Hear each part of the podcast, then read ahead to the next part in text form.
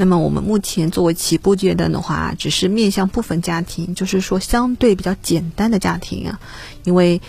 如果说这些廉租申请家庭全体成员在一个户口本上，然后家庭的代际结构不超过两代，那不超过两代的，就是说你带着父母或者带着子女这种，对吧？然后没有他出住房，无同住人。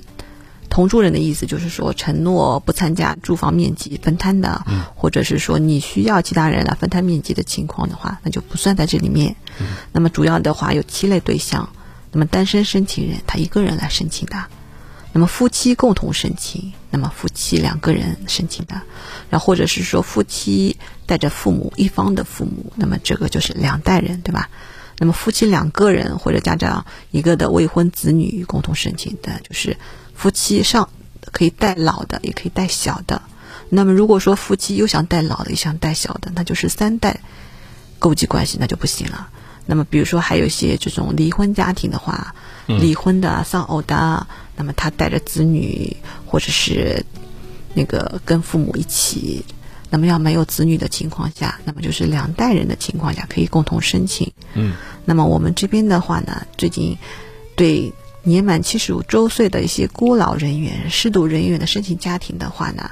街镇住房保障机构呢可以提供一些特定的服务。嗯，它可以对接办理上门去办理一些相关的申请和配租的手续。那这是一项比较大的便民举措。对，但是这个呢，需要就是申请家庭。